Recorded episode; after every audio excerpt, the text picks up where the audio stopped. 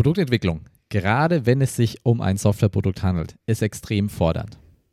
Und oft wird dabei versucht, die zwei Faktoren Kosten und Features zu optimieren. Kosten fix halten und so viele Features wie möglich reinzupressen. Aber darunter leidet dann die Softwarequalität. Aber die ist alternativlos.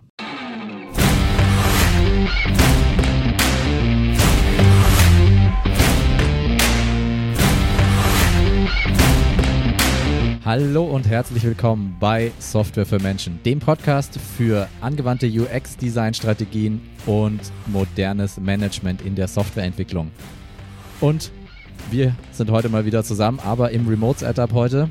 Aus gegebenem Anlass ist das heute definitiv sinnvoller. Und Sebastian ist auch wieder dabei. Ja, hallo. Ähm, draußen versinken wir im Schnee, aber hier drin reden wir über Softwarequalität heute. Ein Thema, das bei uns in der alltäglichen Praxis nicht nur ständig vorkommt, sondern auch ständig diskutiert und hart diskutiert wird, weil es immer was ist, was anderen Faktoren in der Software, in der Projektentwicklung ja unter die Räder kommt oder versucht wird, es äh, unter die Räder zu werfen und dann Budget zu optimieren, Zeit zu optimieren und äh, so viele Features wie möglich in irgendein Projekt zu pressen. Und ja, ähm, erstmal ganz kurz noch, bevor wir da einsteigen, äh, vielen Dank euch da draußen für die Kommentare und für die guten Bewertungen. Wir freuen uns sehr, dass es äh, zumindest eine kleine Hörerschaft schon gefunden hat, die äh, anscheinend unsere Inhalte äh, nutzen kann und interessant findet. Insofern vielen Dank dafür und ähm, lasst uns gerne auch Episoden, äh, nicht Episoden, lasst uns gerne auch Vorschläge zukommen, was für Themen für euch besonders interessant sind. Dann können wir da in einer der nächsten Episoden gerne darauf eingehen. Bei uns geht es ja richtig krass los. Wir haben extrem viel zu tun, aber wir haben uns gesagt, wir nehmen uns auf jeden Fall die Zeit, jede Woche eine weitere Folge aufzuzeichnen.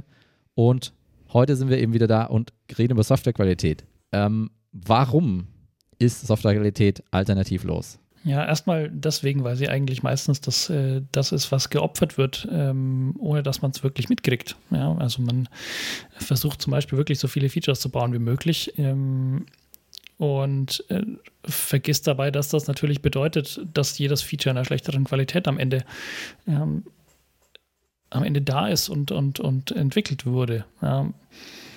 Wobei ich natürlich das jetzt so ein bisschen qualifizieren muss. Ja, wir sagen alternativlos. Es gibt eine Ausnahme. Ja, es gibt die Ausnahme, wenn ich wirklich ein Stück Software schreibe, ähm, nur um was zu lernen. Wenn ich sage, das ist jetzt kein Produkt, das wirklich auf den Markt kommen soll. Das ist was, ähm, das baue ich nur, um einen kurzen Test zu machen, um was zu lernen äh, mit Benutzern ähm, und dann schmeiße ich es weg. Also wenn es ein Wegwerfprodukt ist, dann, ähm, dann ist die Qualität nicht äh, das Essentielle. Ja, dann ist das Essentielle, dass ich da das lernen kann, was ich lernen möchte. Aber in allen anderen okay. Fällen, und äh, das sind immer noch viele. Also so im Design Thinking oder in so einer Vorgehensweise wäre das dann ein, ein reines Experiment, mit dem ich versuche, eine meiner Hypothesen zu validieren oder zu falsifizieren. Kann ich mir das so vorstellen? Zum Beispiel, ja, wenn ich einfach sage, ich baue jetzt einen kleinen oder ich baue vielleicht drei verschiedene Prototypen und vergleiche einfach, welcher von Benutzern am besten verstanden wird. Und das kann je nach Komplexität von einem Softwareprodukt, kann es einfach sein, dass ich da wirklich ein bisschen Software schreiben muss und nicht mit einem Click-Dummy ähm, ausreichend Ergebnisse bekomme. Ja. Und dann habe ich Software produziert, aber ich schmeiß die einfach weg hinterher. Ich ja. baue danach dann wieder was, was ganz Neues, ähm, vielleicht eine Mischung aus mehreren oder ganz was anderes.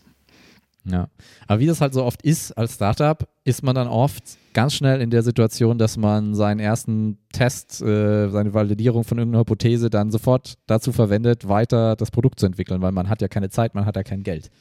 Ähm, aber da baut sich dann eine Menge Technical Debt auf, die einem am Ende echt wehtut. Ja? Also das ist immer so ein bisschen der Trade-off, ja. den man halt, also wo man halt wirklich aufpassen muss. Also wir sagen im Zweifel, äh, im, im, besten Fall äh, wegschmeißen ähm, und nochmal neu starten und sich keine technischen Schulden äh, aufbauen.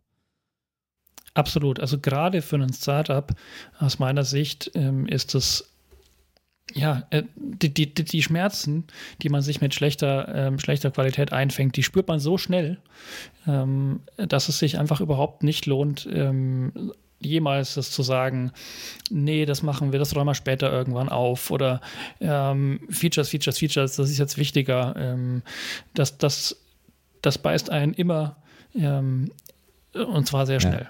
Ja, also ganz klar die Empfehlung da ganz, ganz stark aufpassen. Und das ist lustig, ist, wir sagen jetzt Startups ne, und neue Dinge evaluieren.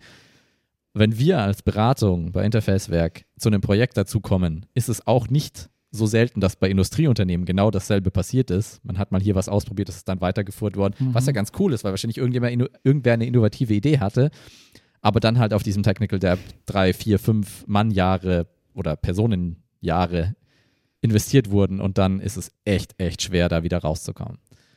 Na gut, aber sagen wir mal, wir haben es geschafft, wir haben nicht zu viel Technical Debt mitgenommen, beziehungsweise ähm, wir haben von Anfang an jetzt gesagt, jetzt bauen wir ein zukunftsträchtiges Produkt, jetzt versuchen wir es gut zu machen. Dann habe ich immer noch das Thema, dass meistens meine Kosten oder mein Budget äh, limitiert sind. Ja? Und insofern muss ich schauen, wo ich meine Energie hinstecke. Absolut. Und das ist auch immer die für uns spannendste Diskussion eigentlich zu Beginn von einem, von einem neuen Projekt. Und das ist jetzt völlig egal, ob das ein Projekt ist, wo wir als Dienstleister dazukommen oder ob jemand anders ein Projekt startet. Ähm, was ist denn ein sinnvoller MVP? Ja, was ist denn ein sinnvolles Minimum Viable Product, mit dem ich mal starten kann, das eine erste, eine erste Iteration von meinem Produkt darstellt? Und da habe ich eben auch unterschiedliche Ansatzpunkte. Ja. Ich kann eben äh, versuchen, den äh, Fokus des Produkts zu finden und diesen Fokus, dieses Fokus-Feature oder dieses Fokus-Feature-Set von wenigen Features wirklich gut zu machen und mehrfach zu iterieren im, im Lauf von der MVP-Entwicklung und dadurch äh, den MVP fokussiert und in diesem Feature auch schon sehr gut zu machen und da schon einen hohen Nutzen zu erreichen ähm, für die Leute, die das benutzen sollen und, und wollen. Ähm, oder ich kann natürlich auch versuchen, in dem MVP alle Features, die das Produkt später mal haben soll, in irgendeiner Iteration schon mal irgendwie ein bisschen drin zu haben. Was aber dann natürlich dazu führt, dass das dann in keinem dieser Features so weit kommt, dass das Feature gut genug ist, dass es wirklich einen Nutzen für irgendjemanden hat. Mhm. Und äh, diese, diese Unterscheidung und da den richtigen Weg zu wählen, die richtige Art MVP zu wählen, nämlich den MVP zu wählen, ähm, der mit wenigen Features hohen Nutzen erzielt, ähm, das ist die spannende und entscheidende Diskussion. Mhm. Also würdest du empfehlen, wenn dann wenig Features und damit schon einen hohen Nutzen. Mit, damit hat man auch ja. oft am Markt am meisten Chance, ähm, Konkurrenten zu verdrängen, wenn ich eine Sache richtig gut mache, weil meistens ähm, alt eingesessene Player an dem Markt ganz viele Dinge machen, ganz, ganz, ganz viele Features haben und alle nicht so richtig gut mhm. von der Usability. Ähm, äh, und ja, wenn ich irgendwo reinstechen will, dann lieber gute UX, ein Feature, zwei Features, wenige und ähm, nicht sparen an, an, dem, an dem Durchstich, dass es auch wirklich gut benutzbar ist. Absolut, ja. Das ist ja auch die Idee von einem agilen Denken oder von einem iterativen Entwickeln. Ja, dass ich nicht iterativ immer neue äh, Features, die halbfertig sind, hinzufüge, ähm, sondern dass ich lieber über die Features, die ich habe, äh, so lange iteriere, bis sie wirklich gut sind. Ja. ja und dieses, äh, diese Denke damit reinzubringen, ist, denke ich, ähm, das, was man braucht, um einen guten MVP zu haben. Und dann kann man ja weitergehen. Dann kann man sagen, okay, jetzt nehmen wir uns den nächsten, die nächste Idee vor, die wir haben, die evaluieren wir und iterieren drüber. Und ähm, wenn die richtig gut ist, dann kommt sie ja auch ins Release. Ja, das ist auf jeden Fall klar.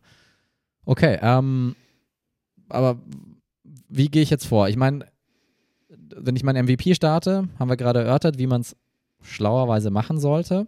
Ähm, aber ich habe ja oft trotzdem den Druck, in einer gewissen Zeit ähm, so und so viele Dinge zu tun. Ne? Ich habe ja manchmal irgendwie eine, ich habe eine Maschine, die habe ich verkauft, aber noch nicht programmiert und ich muss jetzt am 31. Dezember muss ich die ausliefern. Ähm, wie, worauf fokussiere ich mich? Ja, aber auch hier ist es so, ähm, dass ich, dass ich erstmal überlegen kann, okay, wodurch wird denn eigentlich der Nutzen von, was ist der Nutzen von der Maschine? Ja, in dem Beispiel.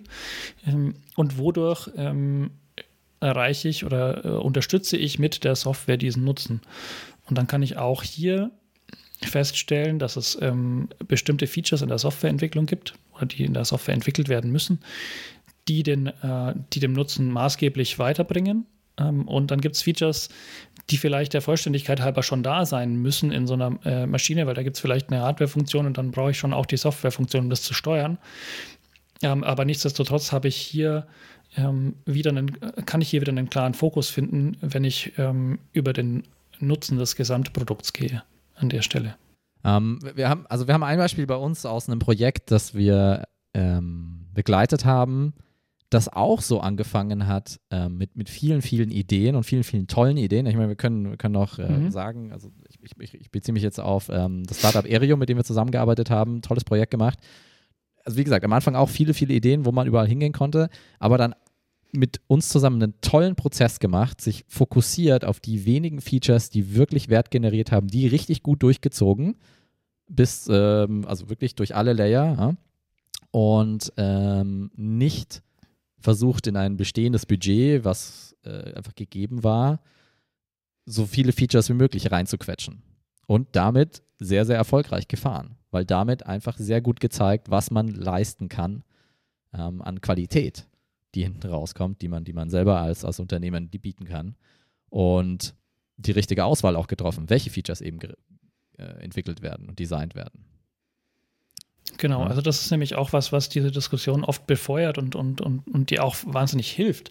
Ja, dass man eben nicht einfach sagt, wir machen einfach alles, ja, weil was ist alles, was hilft uns alles? Ja, wir, wollen, wir wollen den Nutzen maximieren, wir wollen was bauen, was den Leuten da draußen einen Mehrwert bringt.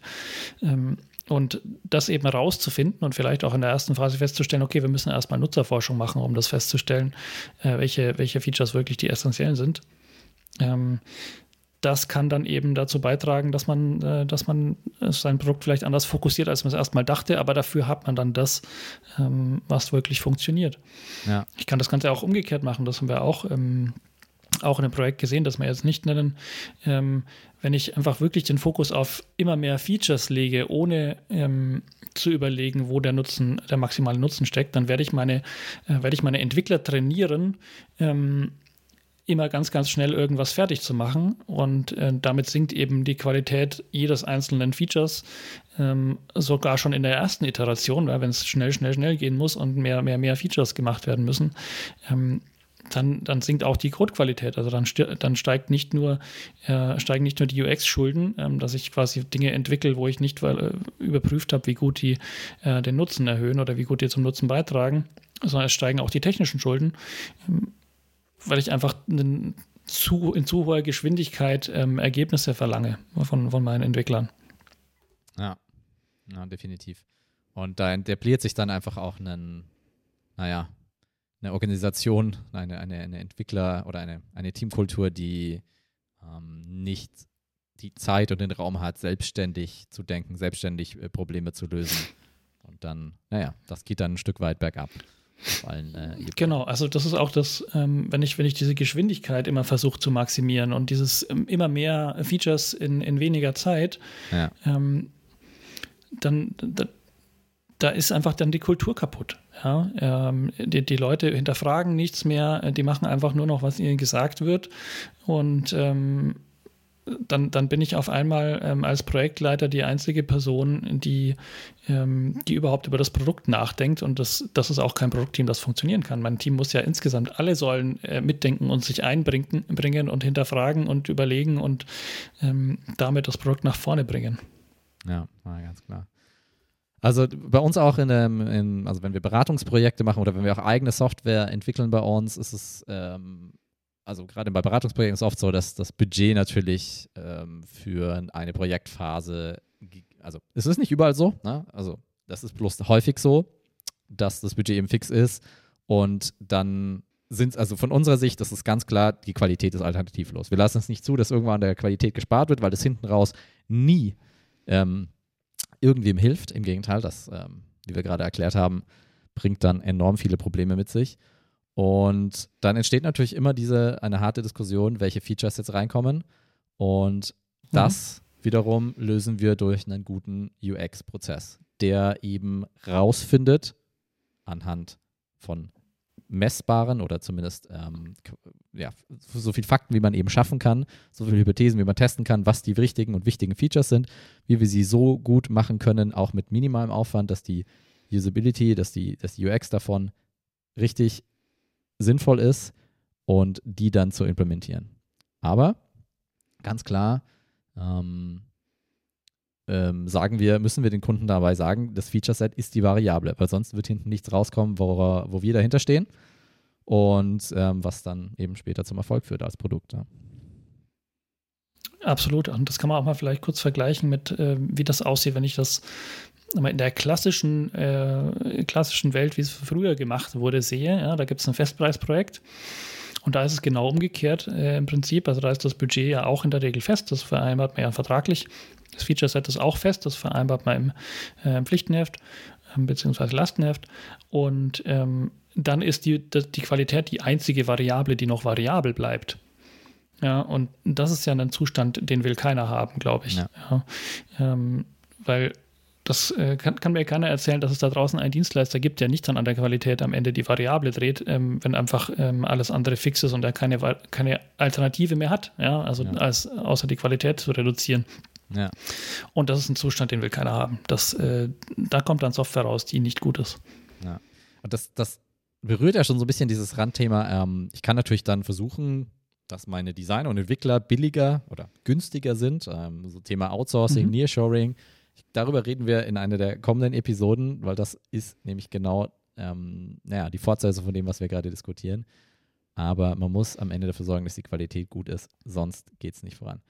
Ja, hast du noch irgendwelche abschließenden Gedanken dazu? Ich denke nämlich, wir haben das Thema aus unserer Warte ganz gut ähm, beleuchtet. Was man auf keinen Fall finden wird bei uns in Projekten ähm, und wo wir wirklich hart diskutieren, sind eben solche Fixpreisprojekte. Das heißt, der Optimum, der Sweet Spot, wenn man auch mit uns zusammenarbeitet, ist ganz klar, ähm, dass man ein fixes Budget macht, aber ein variables Feature Set. Ähm, wie nennen wir das da so schön auf Englisch? Äh, Fixed Budget, Variable Scope. Und das führt äh, erfahrungsgemäß am weitesten. Damit kommt man am besten voran. Absolut. Ähm, und ich, ich würde so formulieren, ja, wir, wir machen ja, wenn wir Softwareprodukte machen, einfach, wir machen im Allgemeinen keine, so keine Wegwerfprodukte. Und äh, wenn wir keine Wegwerfprodukte machen, dann dürfen wir sie auch nicht so, äh, nicht so behandeln ähm, und auch nicht sagen, äh, nicht Dinge in die Zukunft verschieben. Ja? Nicht sagen, das können wir ja später noch äh, beheben, das können wir später noch machen. Ähm, später kommt nie. Super.